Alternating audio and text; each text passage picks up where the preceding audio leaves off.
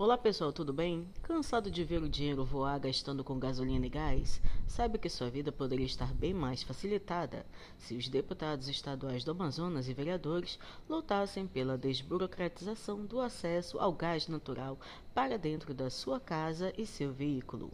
Entenda, este ano o governador Wilson Lima sancionou a lei do gás natural para regulamentar os serviços de gás encanado.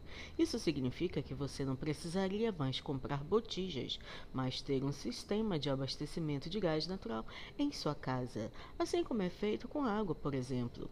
Mas isto ainda não acontece porque a lei está só no papel e ainda não está sendo aplicada. E se você já se decepcionou, tem mais. Estes políticos ainda não aprovaram aprovaram a regulamentação do uso do gás natural para veículos, o chamado GNV. Isto mesmo, em plena crise, tanto deputados quanto vereadores esquecem de rever esta regulamentação que foi arquivada. Tanto deputados quanto vereadores possuem cota de combustíveis que é distribuída com o seu pessoal.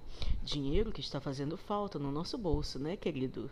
Segundo dados da Petrobras, a reserva potencial de gás natural do Amazonas chega a 130 bilhões de metros cúbicos, dos quais 77 bilhões estão concentrados em Urucu, com reservas comprovadas. Há ainda outras áreas do interior do Amazonas com grandes potencialidades que poderiam estar gerando emprego e renda atualmente.